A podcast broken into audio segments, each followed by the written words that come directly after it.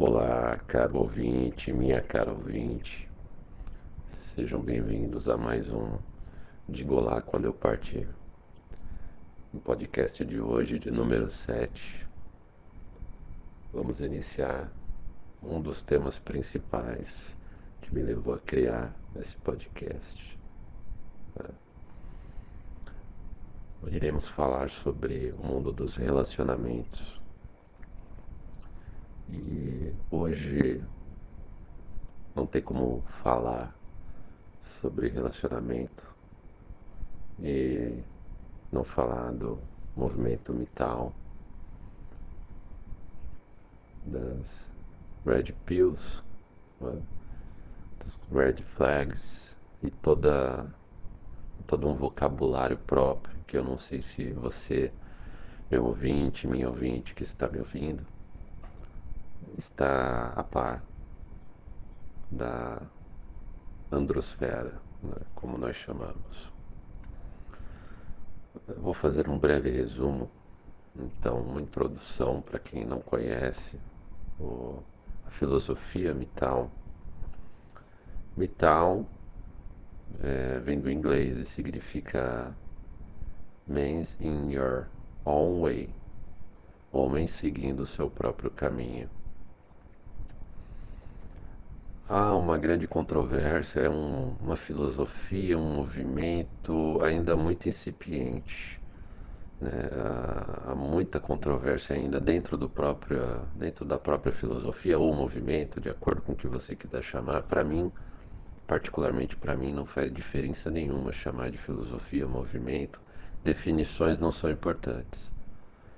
No caso do movimento ou filosofia mental. Eu creio que o mais importante é acordar homens e mulheres para determinadas situações que estão ocorrendo no mundo dos relacionamentos hoje e que está provocando uma reação dos homens no sentido de afastamento, não só de relacionamento, mas uma descrença na sociedade como um todo afastamento muito mais intenso do que só do sexo oposto. Aliás, eu falo sexo oposto, porém tenho informações, apesar de não não não ser uma área que eu conheça muito, de que no movimento LGBTA também há mitaus do sexo masculino. Bom, hoje, e eu acho que eu vou dar as minhas percepções, então não é nada fixo, não há, não há um líder desse suposto movimento ou filosofia. Né? Eu vou dar as minhas percepções do que eu já li, ouvi. Né? No Brasil, eu diria que, e não só, até porque não tenho tanta, tanto acesso à, à língua inglesa, porém o material que foi mais profundo para mim foi o material do Raccoon Raccoon. Eu não vou dar maiores detalhes porque tem um farto material dele na internet. Ele tem um, uma forma de pensar, apesar de eu ter pequenas discordâncias com ele, eu acho que a forma dele se expressar as minúcias com que ele vai buscar fontes de informação. E ele é um cara. E, e, e também o fato dele evitar ó, focar em ofensas, né? Ele foca em fatos. Isso me chamou muita atenção e não vou aqui dizer que sigo ou não sigo o movimento ou filosofia, não. Eu diria que é algo que me abriu os olhos para muita coisa que eu não estava enxergando. E de certa forma acaba influenciando sim o meu comportamento. Nos tempos atuais de internet, e não só internet, diria de redes sociais e de aplicativos de relacionamento, e e eu focaria dois como exemplo, que seria o Tinder e o Instagram. Dois aplicativos que um eu nunca tive, que é o Tinder, apesar de conhecer todo, toda a forma como ele funciona, porque ah, dentro do movimento mital, da filosofia mital, há vários vídeos explicando várias vários jogos, vamos chamar de jogos que acontecem nesse mundo do Tinder. E o Instagram, a qual eu já tive num curto espaço de tempo da minha vida e bem rapidamente eu percebi que não me faria bem e desinstalei e nunca mais eu tive. Ah, com a existência desses dois desses dois aplicativos, uma tendência feminina à hipergamia se aflorou a níveis estratosféricos. E se você, caro ouvinte, minha caro ouvinte, não sabe o que é hipergamia, de uma forma bem resumida, diria até um professor meu, bem porcamente resumida, fazendo bem humildemente uma crítica ao resumo do resumo, que é o que eu vou fazer.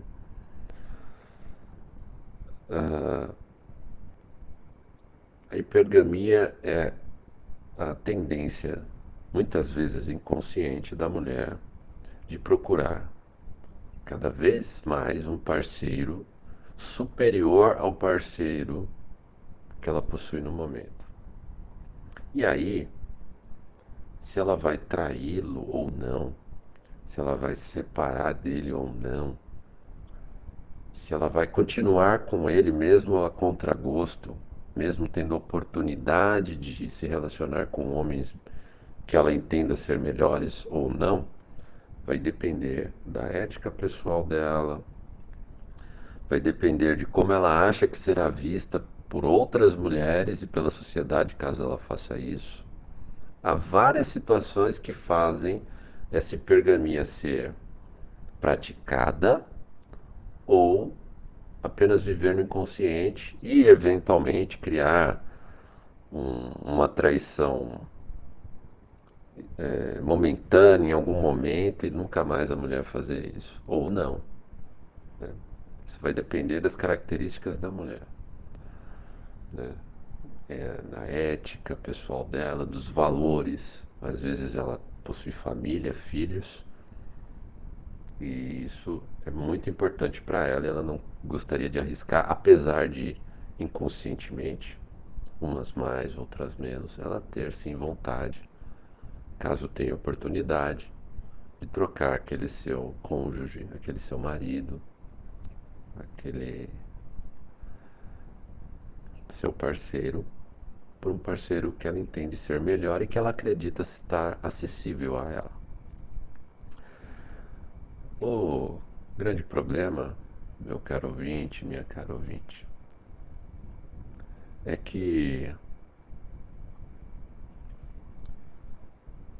com as redes sociais, esse suposto parceiro melhor, e aí quando eu falo melhor é em termos financeiros, de beleza, de juventude, de vigor físico, ele está acessível a um clique, a um botão do celular. Somado a isso, ao longo dos últimos anos, nós viemos vivendo uma série de desmonte do que seria o casamento tradicional. E aqui eu não estou falando que o casamento tradicional é uma instituição sagrada, não, não estou falando nada disso. Até se eu puder falar um pouco do meu caso, eu acho que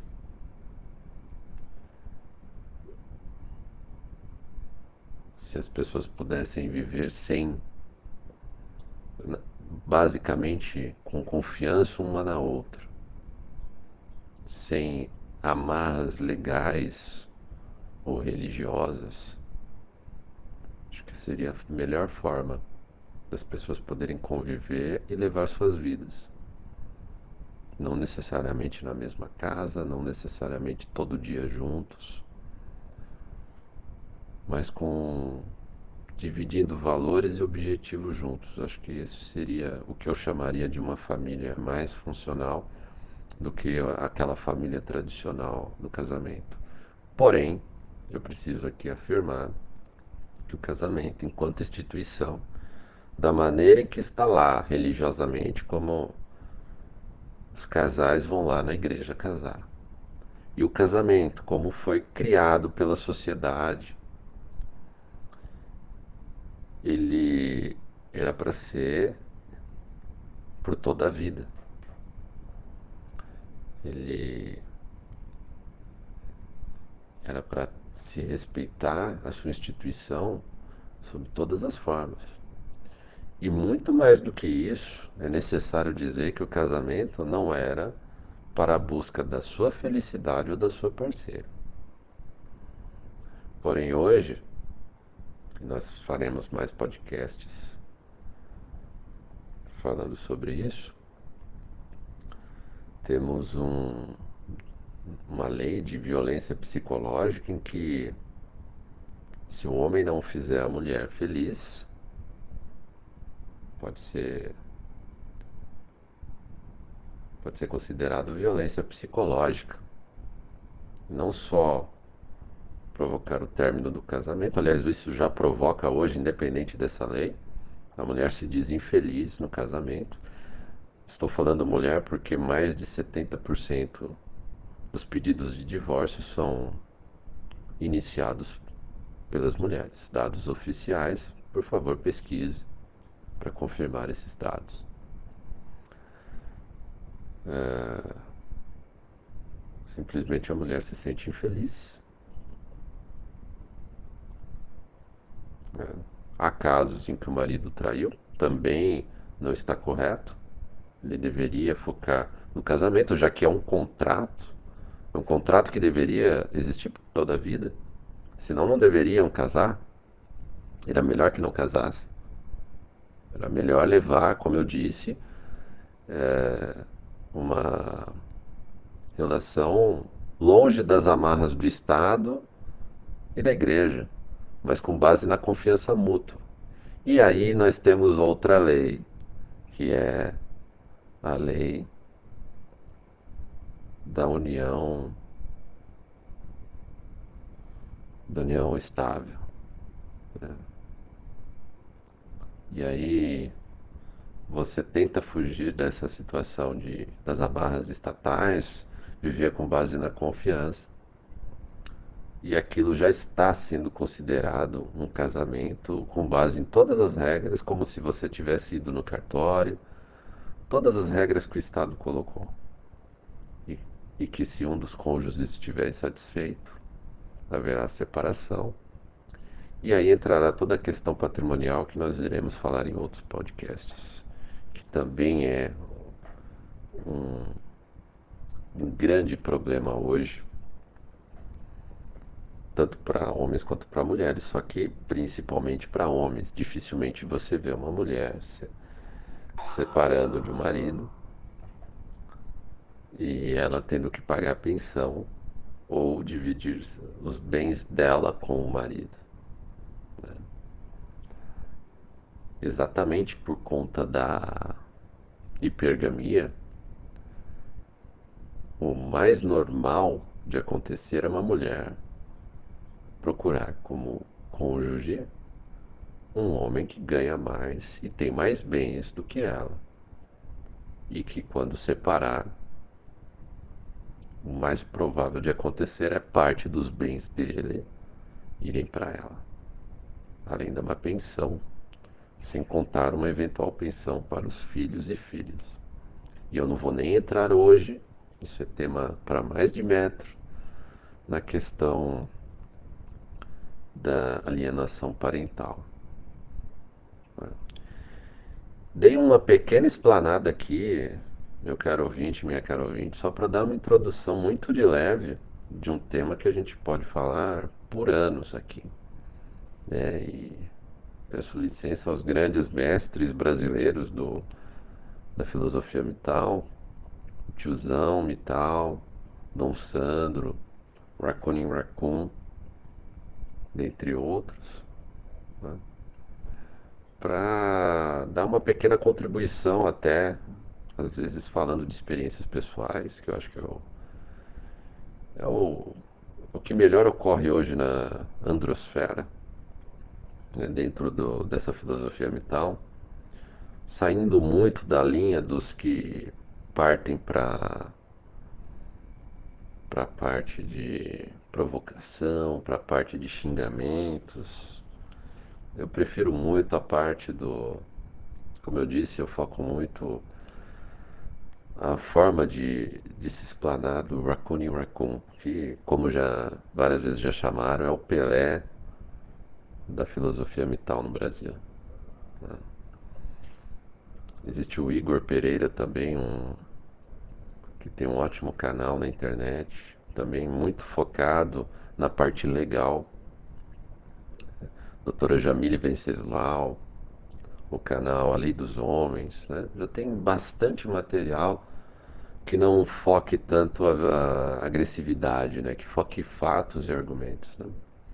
E depois de eu falar, dar essa leve introdução, meu caro ouvinte, minha caro ouvinte, fica muito difícil para os homens hoje quererem se arriscar num relacionamento com sexo oposto.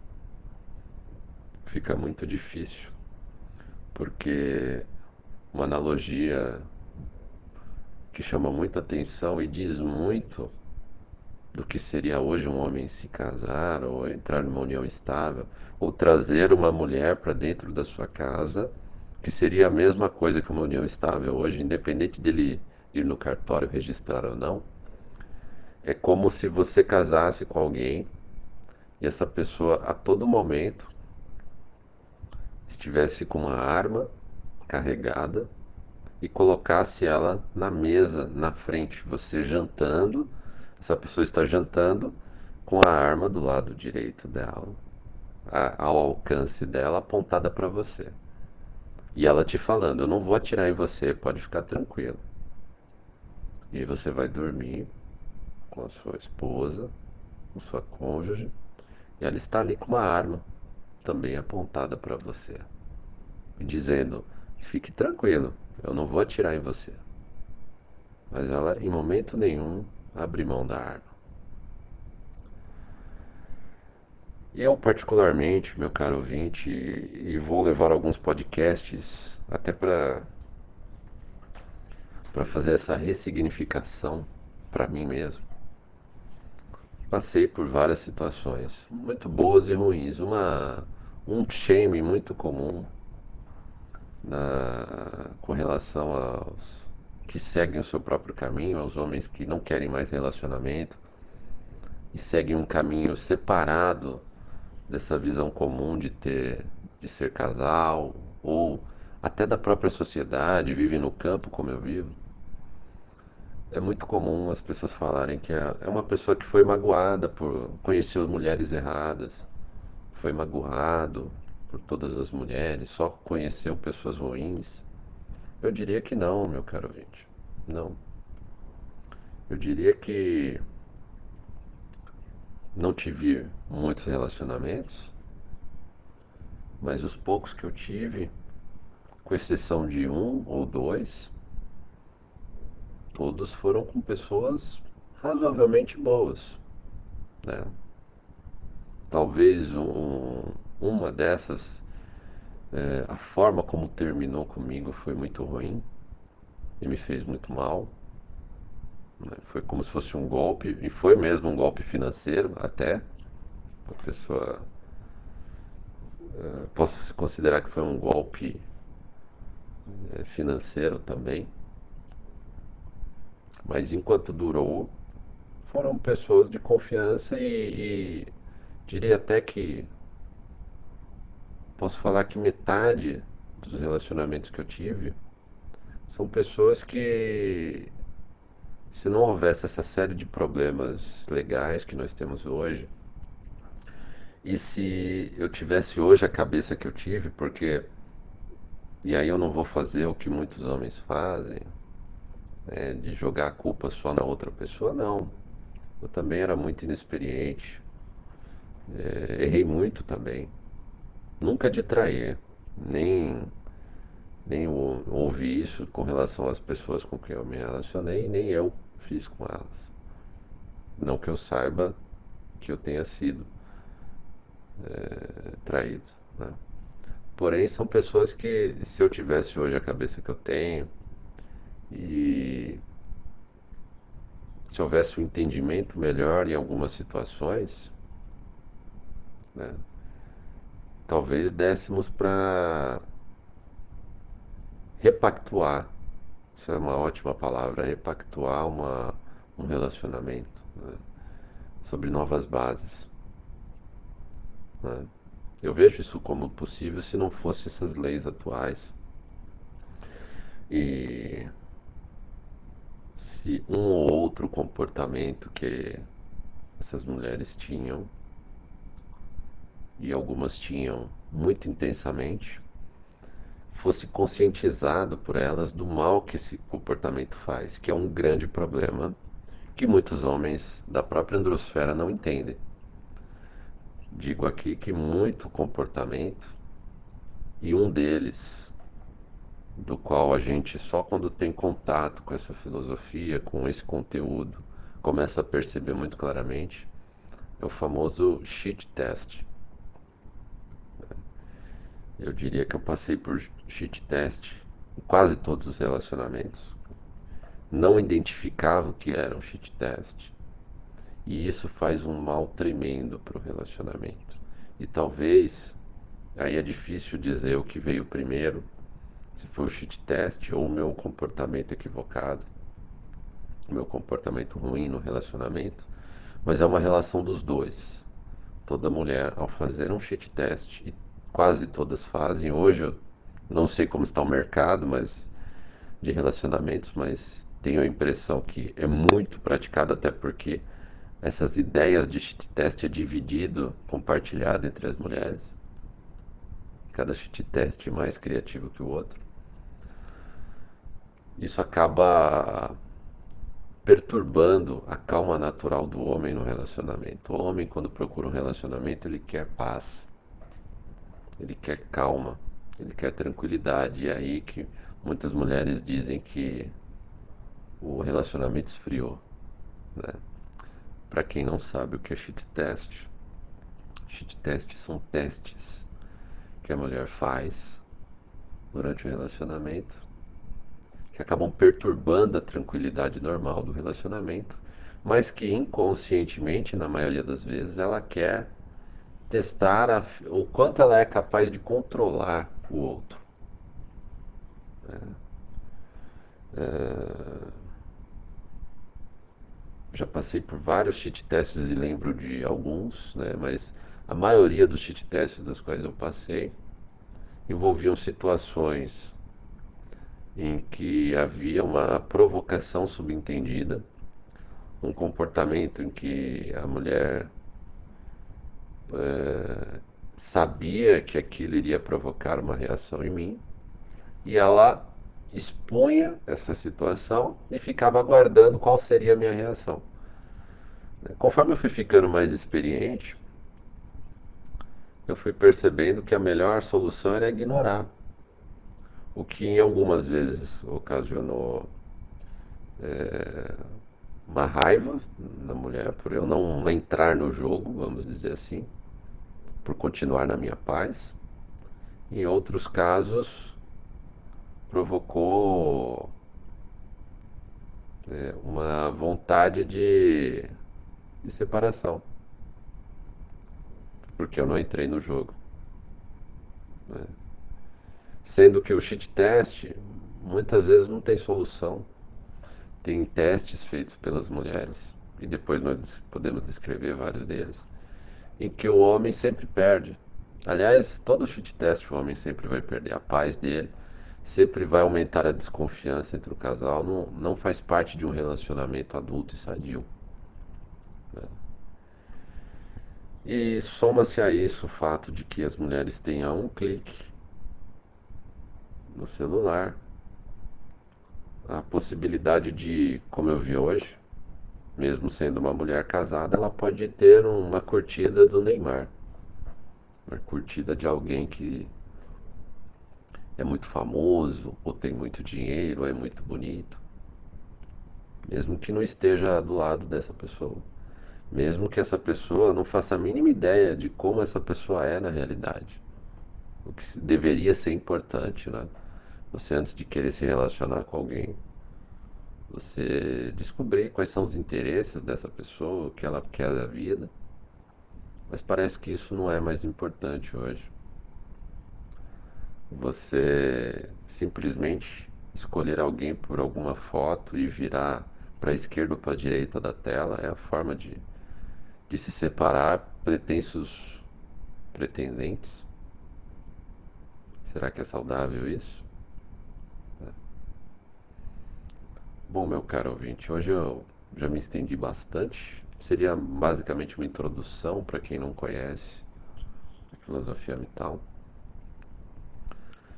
Vou pensar bastante sobre o que nós podemos falar e discutir sobre esse movimento em bases é, sem agressividade, sem xingamentos, né, com fatos, com e até mesmo com uma posição bem pessoal e humana minha de como eu vivo essa essa filosofia de vida, né?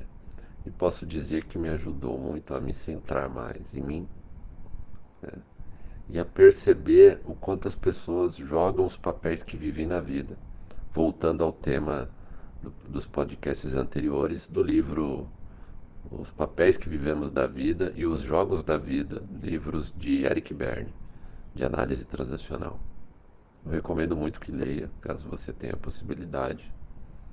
E vai facilitar muito você entender esses jogos sentimentais que nos dias de hoje só estão atrapalhando o verdadeiro relacionamento entre homem e mulher. Eu coloquei no título, só para concluir, o amor romântico acabou. O amor não acabou. O que acabou é o amor romântico. É o amor da princesinha da Disney. É o amor em que o homem se entrega totalmente para sua princesa e a protege no seu castelo. O que acabou é aquele amor em que o homem é capaz de dar a própria vida para salvar da sua dama. O que acabou é aquele amor em que o homem não passa um minuto sem pensar na sua donzela e que é capaz de enfrentar mil exércitos para poder voltar a vê-la. Esse amor acabou. É bom ou ruim? Ainda é cedo para falar. Aqui no Brasil e mesmo no mundo, ainda é muito recente esse movimento. Até porque é uma contra-reação, é uma contracultura a uma cultura que está cada vez mais, cada dia mais, denegrindo a imagem do homem, da própria masculinidade, tratando o homem como um ser burro, como um ser que deve ser controlado à base de leis, um ser agressivo e não como um ser humano. E de certa forma pode ser que o fim do amor romântico traga a possibilidade de termos o verdadeiro amor de respeito entre as pessoas. Não só entre cônjuges, mas entre todas as pessoas. Mas eu acho que ainda é cedo ainda para falarmos disso. Meu caro ouvinte, minha cara ouvinte, obrigado por me ouvir. Se você quiser mandar seu relato, conversar comigo, contar a sua história, mande seu e-mail para digo lá quando eu partir, arroba gmail.com, tudo junto, sem acento. Ou se você quiser saber todos os links dos nossos do nosso podcast nas principais plataformas de podcast, ou mesmo enviar uma mensagem de voz diretamente pelo site www.digolaquandoeupartir.wordpress.com. Até a próxima.